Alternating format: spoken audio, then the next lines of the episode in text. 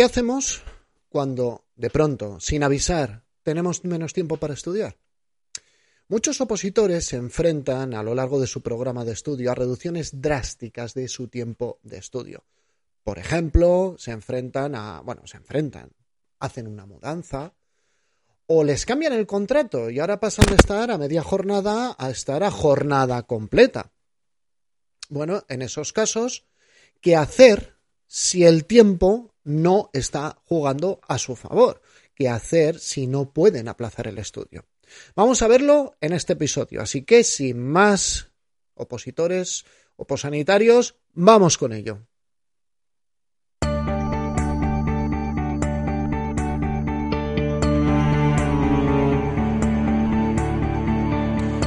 Bienvenidos, esto es Preparación de Oposiciones de Sanidad, el podcast de EC Oposiciones.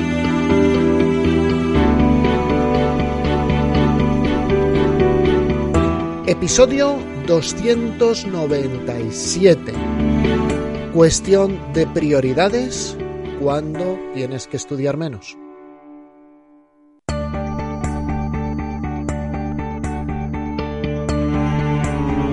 Bienvenidos un día más, un episodio más a este canal a preparación de oposiciones de sanidad, el podcast donde encontrarás consejos de estudio, técnicas de organización personal, de productividad, técnicas que te permitan mejorar tu desempeño en el estudio y al final conseguir tu objetivo por el cual has estudiado, que es, o por el cual estás estudiando, que es conseguir una plaza en este podcast no estamos pensando a que sea mi experiencia de oposiciones sanitarias, no está pensado exclusivamente para una categoría profesional en concreto. Ya te quieras preparar, oposiciones de enfermera, matrona, terapeuta ocupacional, técnico de rayos, mm, celador, sea cual sea tu objetivo, espero que aquí encuentres consejos y herramientas útiles. Y también aprovecho para dar un enorme y grandioso saludo a todos aquellos que no sois opositores sanitarios y que seguís este podcast, que comentáis, que le dais a me gusta, que nos seguís por redes sociales. Os lo agradezco, como siempre, un montón, una barbaridad. No sabéis lo que os lo agradezco. Y como siempre, mi nombre es José Ángel Gutiérrez, soy enfermero, trabajo como enfermero, soy padre de familia y también llevo este proyecto de ECE Oposiciones intentando que, eh, que llegue a buen puerto. Vamos con el episodio de hoy. Como os decía en la introducción, muchos opositores se van a enfrentar a reducciones drásticas de su tiempo. Por ejemplo, se mudan en medio de su preparación, se tienen que mudar de casa o a veces incluso se tienen que mudar hasta de provincia. O sea, no es infrecuente que nos encontremos con esa circunstancia. También algunos de ellos pues les cambian, porque claro, es personal eventual, temporal y mm, les cambian de trabajo, ¿vale? Os voy a contar un secreto que a muchos no os va a sorprender. La vida sigue a pesar de que estéis estudiando una OPE. La vida sigue y la vida no se para. Y por eso siempre hablo de ese estudio sostenible, ese estudio que sí es sacrificado porque vamos a dedicar tiempo libre, vamos a esforzarnos, pero que sea sostenible con nuestro día a día, especialmente porque ya muchos de vosotros que me escucháis tenéis un trabajo, tenéis familia, tenéis pareja y todo esto tenemos que guardar un cierto equilibrio. Pero como os decía al principio, o hace un momento, te cambian de contrato. Sí, para mejor. Pasas de reducción de jornada a, tener una estupenda y mega interinidad. Pero tienes menos tiempo para estudiar, ¿verdad? Te va a tocar mm, disminuir tus horas de estudio. Entonces, ¿cómo afrontamos un cambio de tal envergadura que nos reduce las horas de estudio a la mitad o a una cuarta parte? Porque a veces esto ocurre. Esta es la gran pregunta que vamos a tratar hoy. ¿Cómo afrontar eso y cómo vamos a solucionar esta circunstancia? Ahora, una cuestión. Imagina, imagina ¿eh? que tienes tu rutina de estudio bien asentada. Te ha llevado meses, te ha llevado un tiempo asentarla y de repente ocurre algo. Imagínatelo. Nada grave, os he puesto ya ejemplos, no, no vamos a, a ahondar en ellos. Pero tus horas se reducen, tienes menos disponibilidad de tiempo para tu estudio. Entonces tú, que por las mañanas te levantabas, repasabas media hora antes de irte a trabajar, comías, dormías 20 minutos, mm, estudiabas una hora antes de irte a por los niños al colegio. Y luego, mm, pues porque tu mujer está siempre de tardes, entonces pues luego estabas con los niños y después de cenar te hacías unos test, estabas una horita haciendo test, repasando preguntas. Ahora tienes que hacer cajas de mudanza. Sí, sí, cajas de mudanza, lo habéis oído bien. O empiezas a trabajar a turnos. Y estudiar implica pringar a tu suegra, porque claro, los días de tardes, ¿qué va a pasar con, con, los niños y tú cuando estudias? Y todos sabemos que las suegras son para emergencias, que están encantadas y que son maravillosas, pero están para emergencias, ¿no? O pasas horas buscando otro piso porque vas a ser padre y en la casa ya no entréis. ¿Mm? Padre o madre, ¿vale? Y buscar casa es algo serio, sí, sí, tan serio como una OPE. Es algo serio. Entonces, claro, mm, tienes que ir a ver las casas y, las tienes que ir a ver con, no pensando, jo, todo lo que me estoy quitando de estudiar. Es la casa donde vas a vivir, al menos durante una temporada más o menos larga. A mí un año me parece un tiempo increíblemente largo. Bueno, si nos hemos puesto en ese lugar, si nos hemos puesto en ese momento, vamos a darle un marco teórico para tomar unas decisiones útiles y productivas para nuestro estudio. Imagina que nuestra opositora u opositor están acostumbrados a leer tranquilamente el tema, a tomarse una hora para extraer los conceptos, que no digo que esté mal, pero bueno, extraen tranquilamente sus conceptos, los apuntan en un esquema, un esquema chuli estupendo, maravilloso, y después se ponen a estudiarlos tranquilamente. ¿eh? Y si ese día se tarda un poco más, bueno, no pasa nada, hay días y días. Si sigue con esa dinámica en este momento que tiene menos horas, le va a tocar elegir va a tener que elegir, qué mal lo he dicho. Va a tener que elegir. Elegir entre avanzar según su calendario, renunciando a horas de calidad del estudio, o la otra alternativa, de tener su evolución. Y reparte las horas que antes hacían un día en tres o en cuatro días. Y sí, claramente, lo habéis adivinado rápidamente, va a avanzar un tercio de lo que estaba avanzando anteriormente en su temario. Incluso si me apuras, hasta un 25%. Eh, o sea, va a avanzar hasta solo un 25%, porque ahora va a estar mucho más agotada o agotado. Y ahora os lo voy a complicar más. Y os preguntaréis más, ¿es posible? Sí, siempre es posible complicar más las cosas sin que pase nada grave. Ahora pensad que ese opositor, que esa opositora, que podéis ser cualquiera de vosotros, tiene fecha de examen cerca. Todo esto ocurre, no se puede aplazar, pero tiene la fecha cerca. Porque claro, si no tiene la fecha cerca, es fácil tomar la decisión. Se deja de estudiar. O se dedica solo a repasar media hora todos los días. Y se centra en lo que en ese momento es esencial, encontrar la casa, porque viene el bebé, comprar los muebles, ¿vale? Y ya retomará el estudio en un momento más propicio cuando esté la fecha del examen más cerca. Pero ahora no es posible. Tenemos que avanzar en nuestro temario. No tenemos otra alternativa. Ahora no podemos elegir ir más lentos. En este caso, os quiero proponer una aplicación de lo que conocemos como el principio de Pareto. El principio de Pareto, que ya he mencionado en otros episodios, consiste en que nos centremos en lo que nos da más beneficio.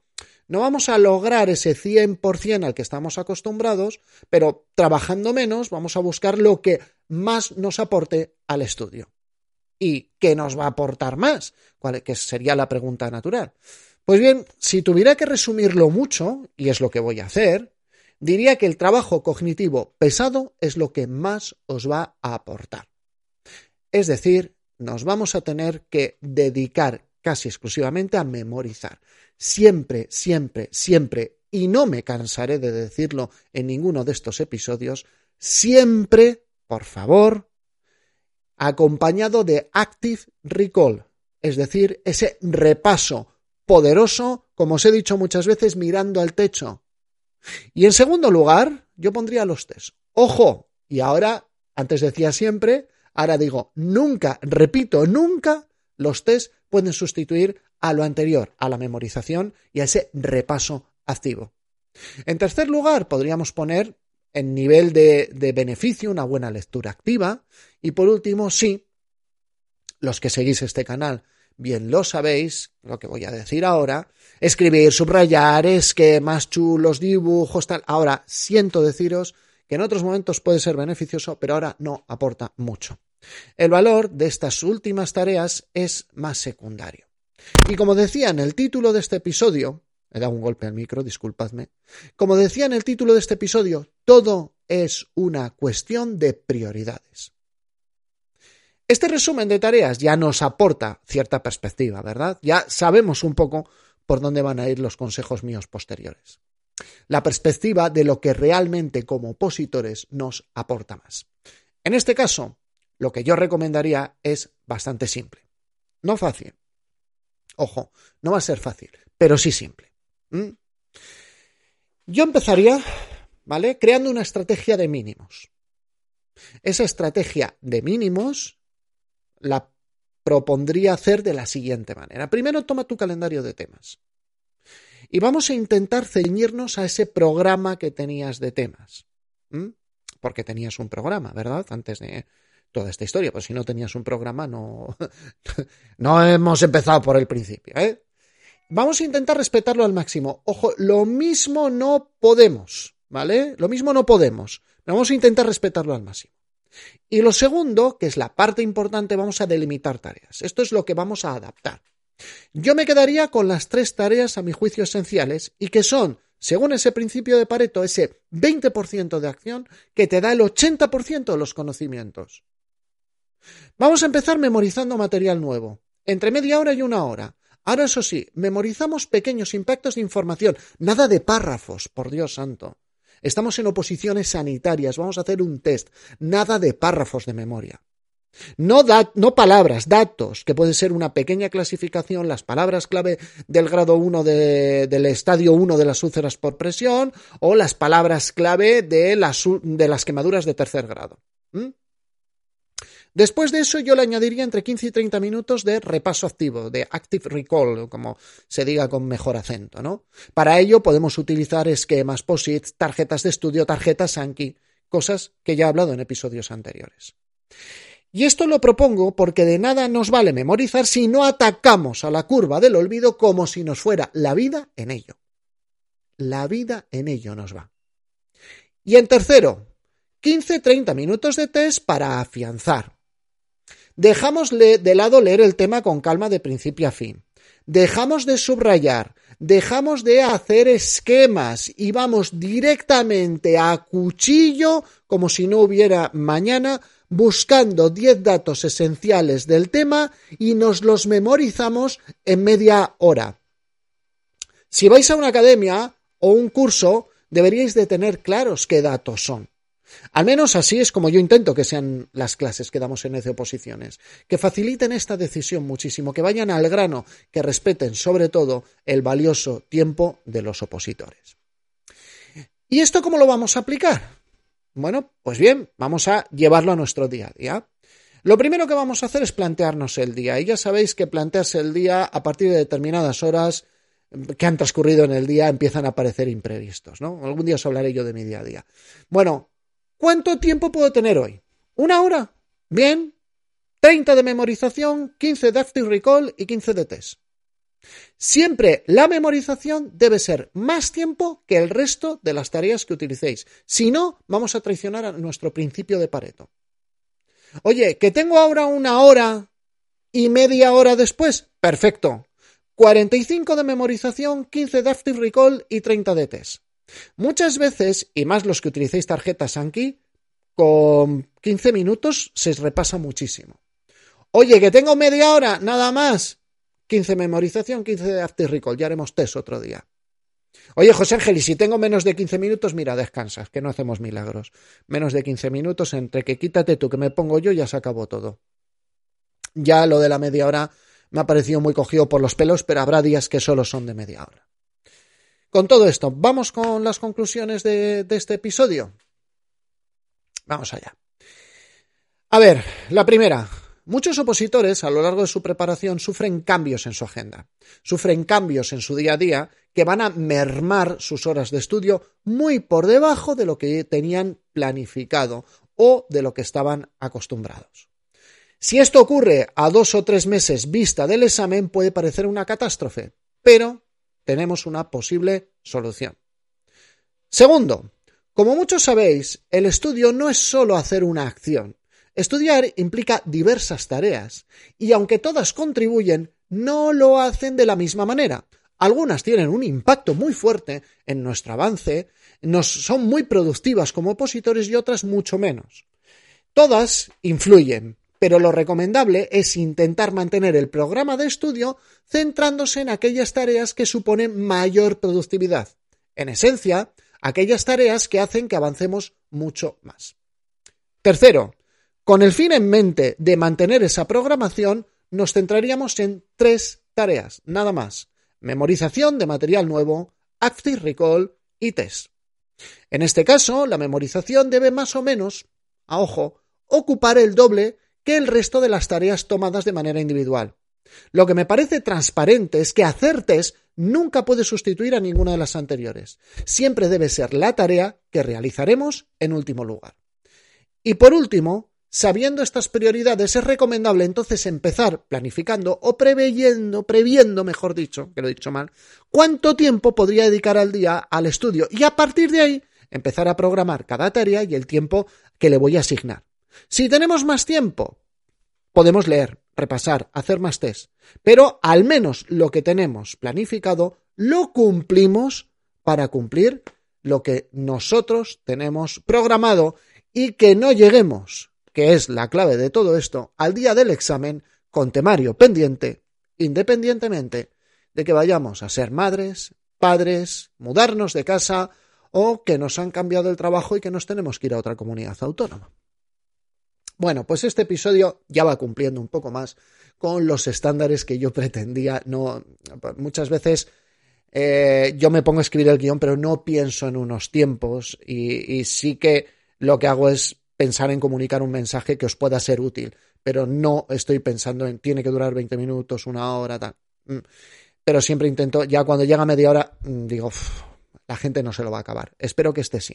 A ver, avisos varios. Primero, el de siempre. Si este episodio os ha gustado, recordad que ayudáis al canal y ayudáis a este humilde enfermero y ayudáis a otros opositores para que busquen información en un futuro si le dais cinco, estrellas en el podcast, me gusta en iVoox, corazoncito en Spotify, un me gusta, manita para arriba en YouTube y si os suscribís al canal, bueno, pues mm, se os notificará cuando subimos algo al canal de YouTube. Que, por cierto, no digo nada, hay novedades va a haber novedades. Estamos trabajando en novedades. Como decía eh, una youtuber muy famosa, se vienen cositas.